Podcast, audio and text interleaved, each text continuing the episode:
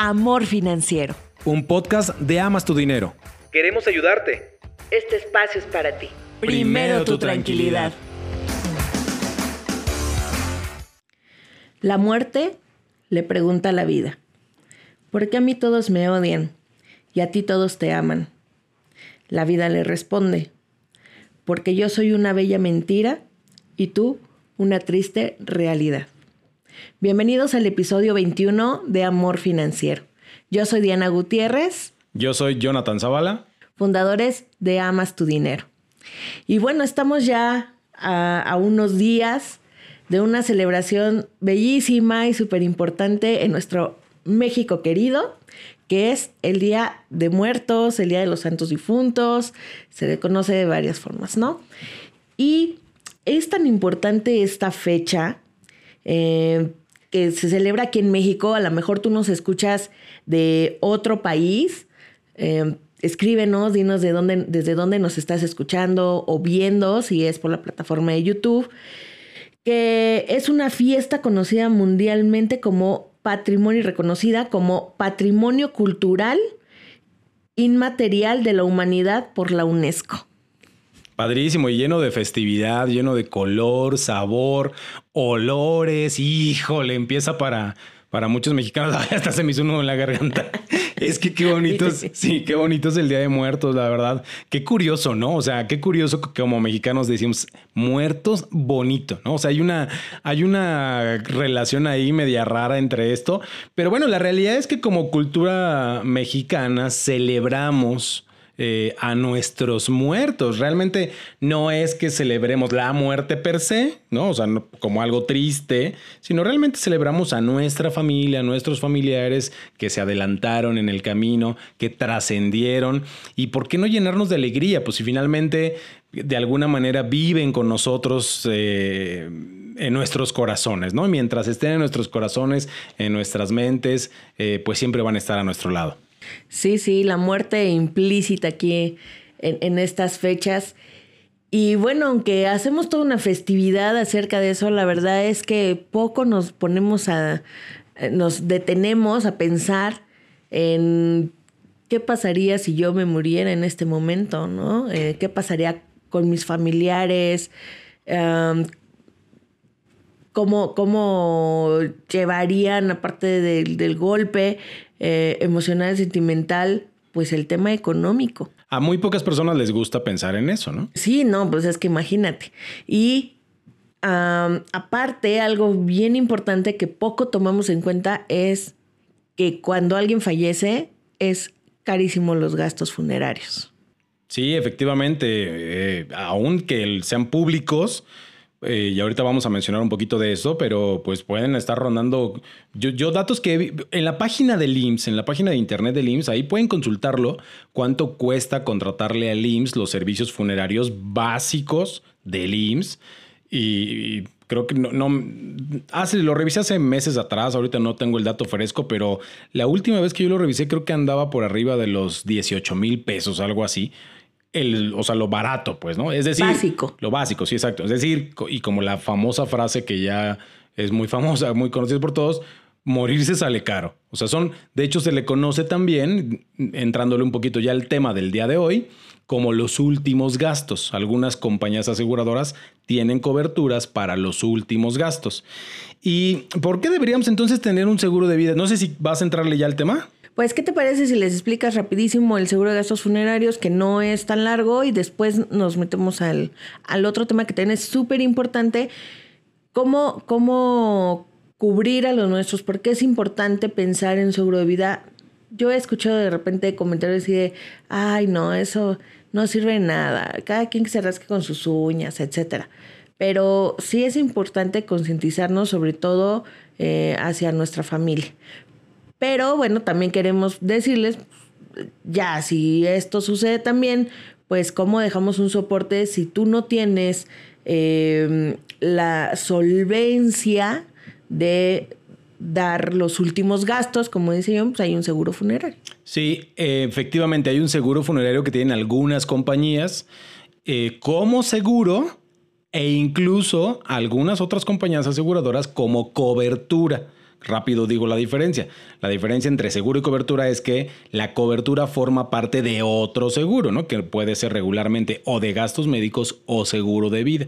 Pero también hay algunas compañías que lo manejan como seguro. O sea, tú puedes acercarte, yo quiero un seguro funerario que incluso pues obviamente hay ahí proveedores de servicios funerarios como Galloso, ¿no? Eh, García López, que ya les hicimos comercial, pero que sus servicios son mucho más caros, ¿no? Evidentemente. También tienen planes y todo. Hay que.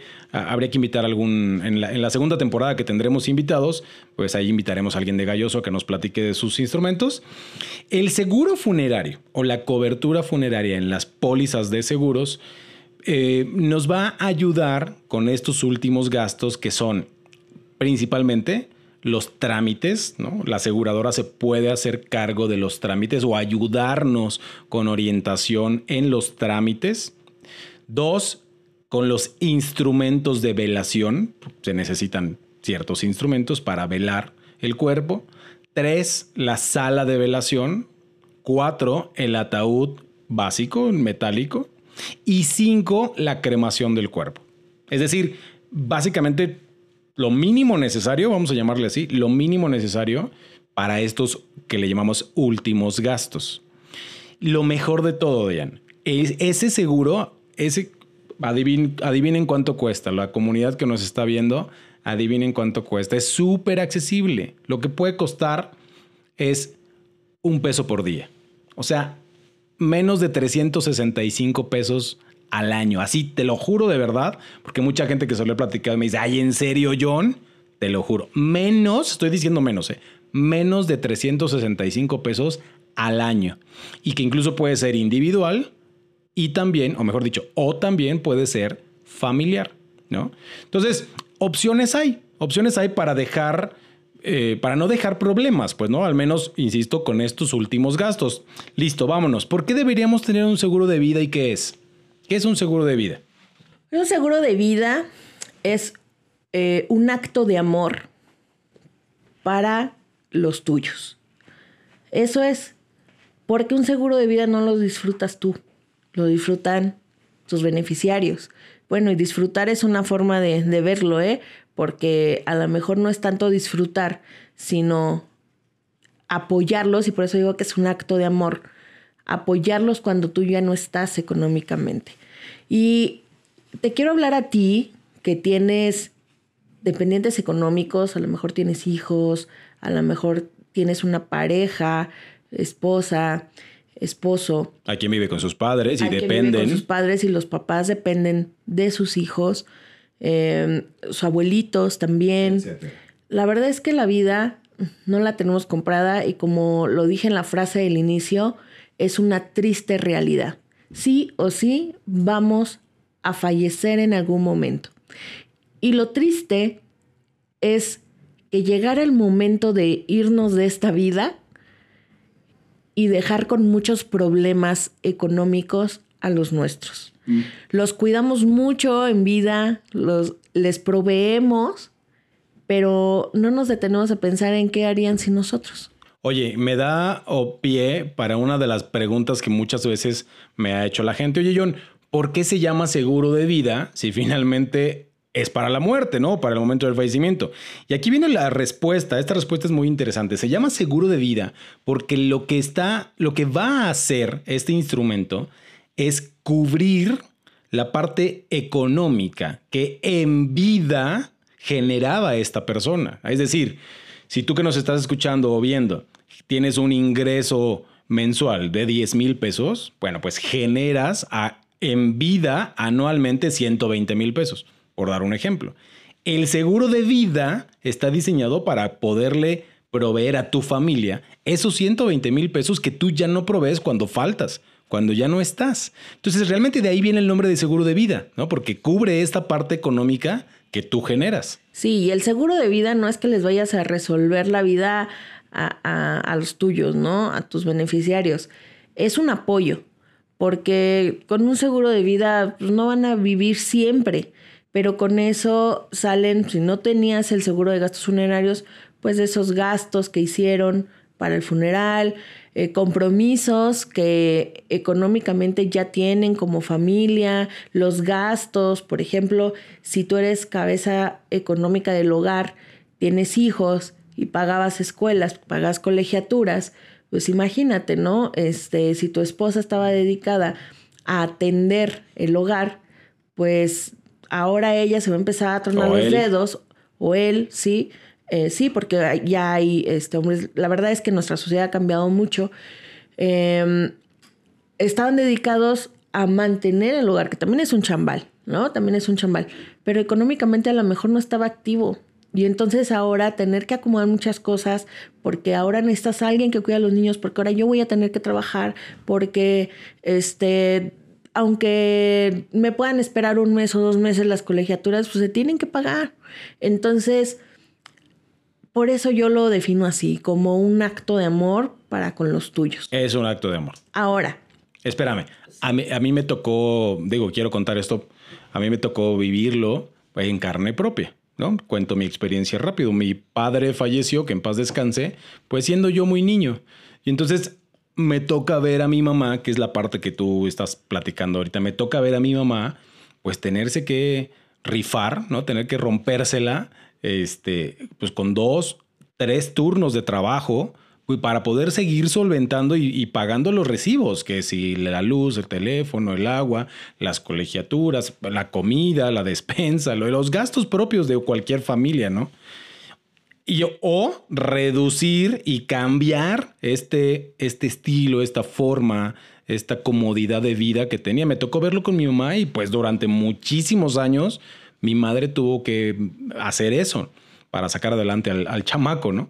¿Qué hoy lo pienso. Yo digo, qué diferente hubiera sido si mi padre hubiera tenido un seguro de vida. Como bien lo acabas de decir, no le hubiera resuelto la vida a mi mamá por siempre, pero al menos sí por un tiempo. O sea, al menos sí en lo que mi mamá pues se estabilizaba, porque emocionalmente el golpe, ya lo dijiste, estoy parafraseando, pero contando un poco mi historia, es muy fuerte. Entonces, si mi padre hubiera tenido un seguro de vida, que mi mamá hubiera recibido esta indemnización, yo creo que le hubiera dado mucha tranquilidad económica a mi mamá. Sí. Saludos a mi mamá. Y aparte, ahorita tu ejemplo, bueno, tu caso me hace pensar en otra función del seguro de vida. Cuando alguien fallece y deja bienes, ¿no? Se puede dejar un testamento y eso es muy independiente al seguro de vida porque el seguro de vida, tú tienes beneficiarios, tú eliges a tus beneficiarios.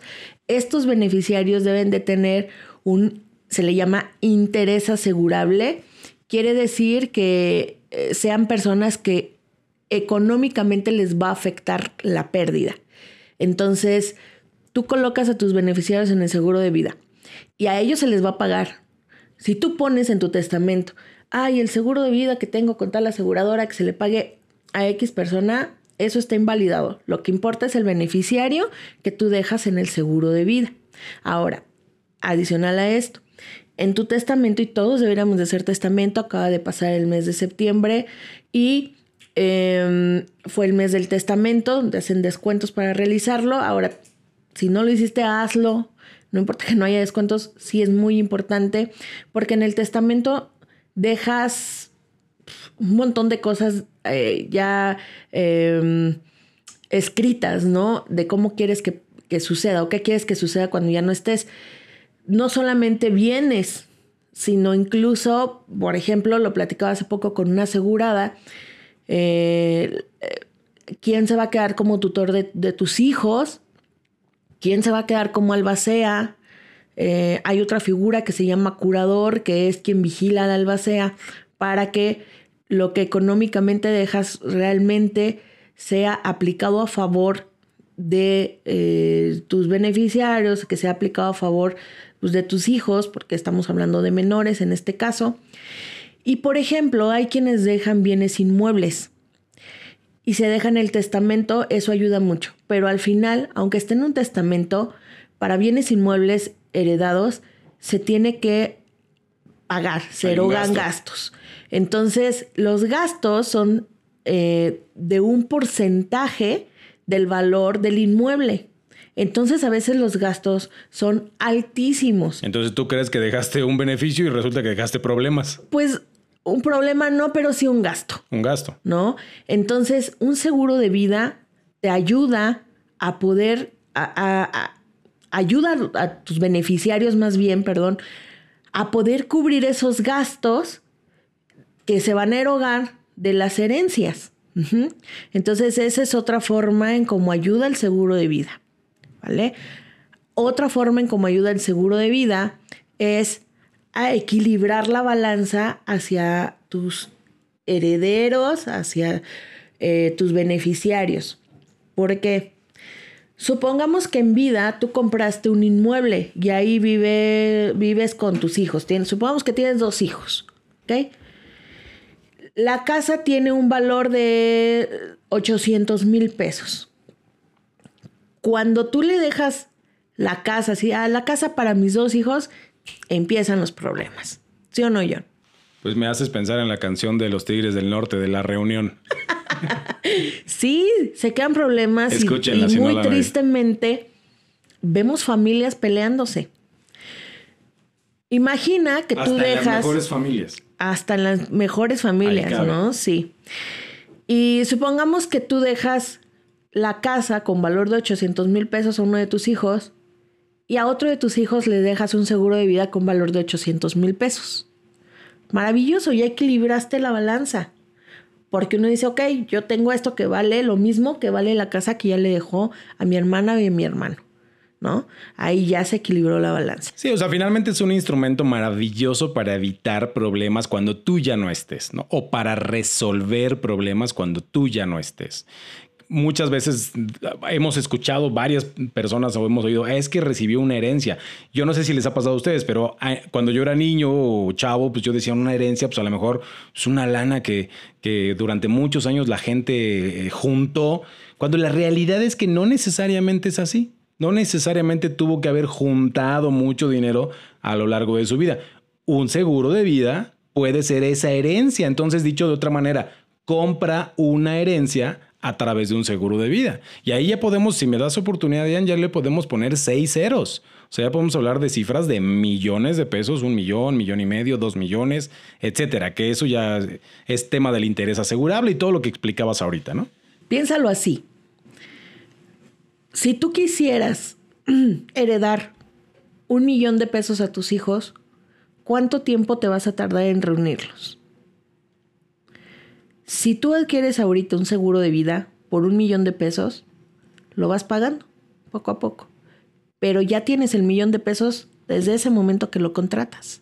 Oye, a mí me encantaría, si te parece bien, para el siguiente episodio, que expliquemos los diferentes tipos de seguros de vida, porque ya, ya te metiste ahí al tema padrísimo de decir, ah, pues es que existe un seguro de vida con estas características y otro con... O sea, hay diferentes seguros de vida. Eso lo explicamos en el, en el siguiente episodio. Ahora, a mí me parece genial que, definamos, porque sí hay diferentes eh, seguros de vida. Hay, seguros de vida puros, hay seguros con componentes de ahorro, en fin, ¿no? Se los explicamos en el siguiente episodio quiero, quiero terminar la idea de los beneficiarios. Supongamos ahora que eres eh, una persona que no tiene bienes inmuebles, que no te alcanzó el tiempo en vida para comprar uno, ¿ok? Que no dejas eh, cosas materiales como muy caras. Bueno, seguro de vida, ayudas a los tuyos y tú puedes definir a los beneficiarios. Puedes tener más de un beneficiario. Incluso la cantidad la puedes repartir en partes iguales, a lo mejor sobre el ejemplo que yo estaba dando, a la esposa y a los dos hijos partes iguales. ¿okay? Entonces, eh, eso, eso lo puedes hacer y te quedas tranquilo de que no vas a dejar problemas, de que tu familia no se va a estar peleando. Si tú deseas más asesoría sobre el seguro de vida, si, si te mueve esta parte de las herencias, si, si quieres saber incluso más sobre cómo es lo de eh, ser, dejar un tutor, dejar una albacea para que realmente se apliquen los beneficios económicos que yo dejo cuando me vaya a mis hijos que aún son menores de edad. Búscanos, con mucho gusto te asesoramos. Esta asesoría eh, no tiene ningún costo para ti y eh, lo importante es que tú veas tu panorama, que te quedes muy claro a ti, a ti en qué te puede ayudar. Eh, tú nos puedes decir, oye, es que fíjate, yo justamente vivo en este escenario y nosotros te ayudamos a, a esclarecer la idea de cómo puede funcionarte mejor una protección de este tipo. Escríbenos en nuestras redes.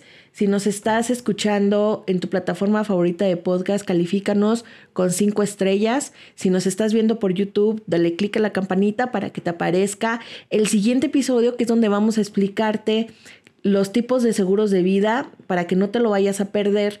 Y eh, escríbenos, escríbenos en nuestras redes de Amas tu Dinero o en las personales. Mis redes es eh, me encuentras como Seguro es Dian en Instagram, en Facebook y en, eh, como Seguro es Dian 1 en TikTok.